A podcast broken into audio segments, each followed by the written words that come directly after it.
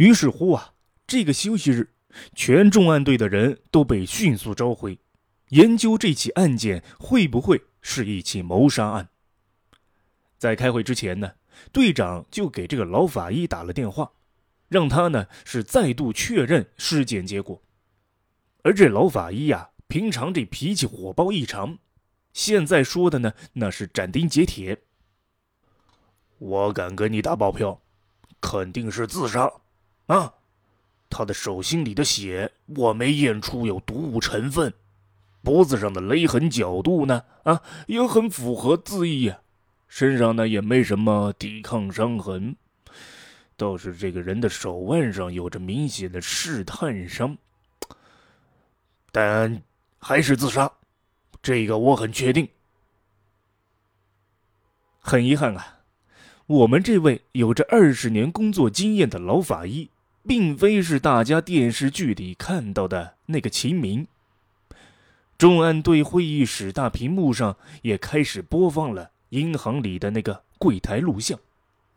这取款的人啊，也是个女人，还竟然有着和死者赵翠玉同样浑圆的额头、丹凤眼和披肩的中长发。当工作人员称呼她的名字的时候啊。这个女人的反应有点慢，她接过了现金，就塞进了书包，慢吞吞的哎走出了大厅，走出了这个惊叹探头。队长这个时候啊，就问大家到底是怎么想的，而大家伙呢，只能全都脸朝着桌子，挠着脑袋。自杀还是他杀？窗外这时候呢是狂风大作。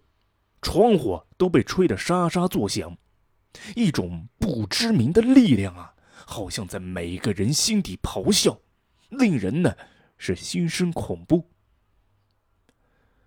最终呢，队里分成两派，我师傅老猫啊这一派呢算是老成持重，坚持的认为是自杀，而另外一派呢大多是年轻人，认为这其中必定有鬼。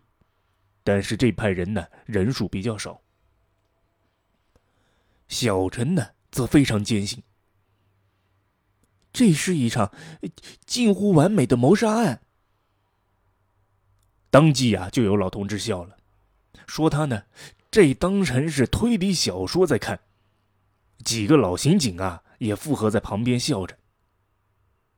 哼，我虽然有人能写出来，那就一定会有人能干出来。而且你们看呀，这赵翠玉很开朗的，她根本就没有自杀的可能啊。小陈呢，他勉强的笑着，却是一直不松口。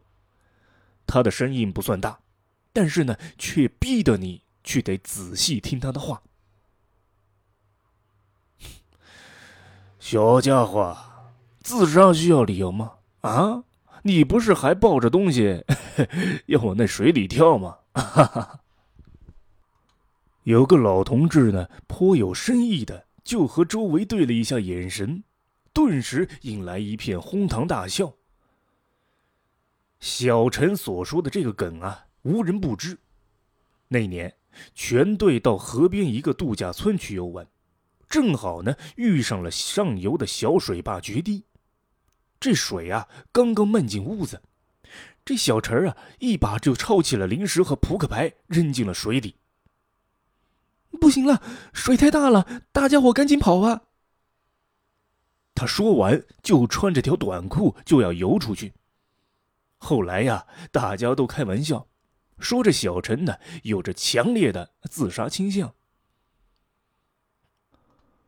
我呢，本来也不愿意相信这个老法医会出错，但是此刻呀，我突然想到，自己内心深处如此坚信法医，是不是只是因为愿意相信他是真的，这样案子就可以快点结束呢？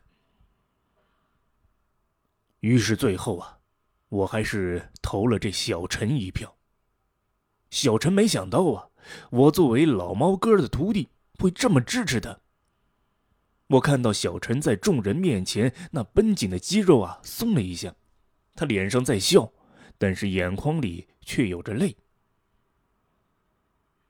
队长呢，这时候就摸着他那光秃秃的脑门他进了屋，过了一会儿啊，拿出一张立案决定书，上面呢写了几个大字：“赵翠玉被盗案。”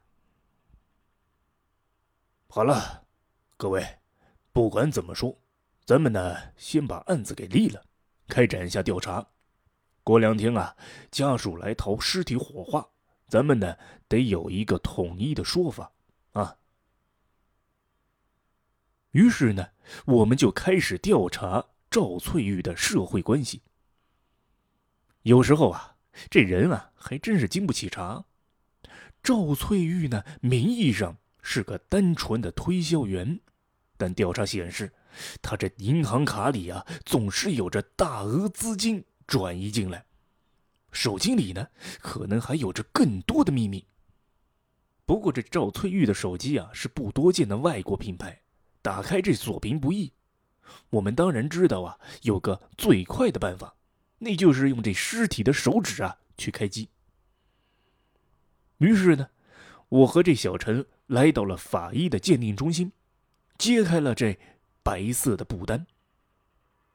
几天不见呢，这赵翠玉的尸体变得透明了，脸上的血管好像是布满了青蓝色的蜘蛛网，看上去呢非常的狰狞。我知道这小陈肯定是不敢，于是乎啊，接下来我准备自己动手了。没想到啊，小陈他缓缓的用手势拒绝了我。他这两个小眼睛正一眨不眨的盯着尸体，然后呢，他就走了过去。小陈他一边拿着手机，一边牵起了赵翠玉的手，摁开了这手机锁。赵翠玉的最后一通电话呀，只有十几秒钟，时间呢在三月三日凌晨两点，看起来在那个时候，赵翠玉一定还是活着的。而在那个电话挂断之后，赵翠玉还给对方发了一条短信：“不就是欠了你点钱吗？至于吗？你怎么这么牛逼呢？”而这个号码没有名字。小陈儿和我呢，当即是如获至宝。在那时候啊，我们都认为这真相就快来了。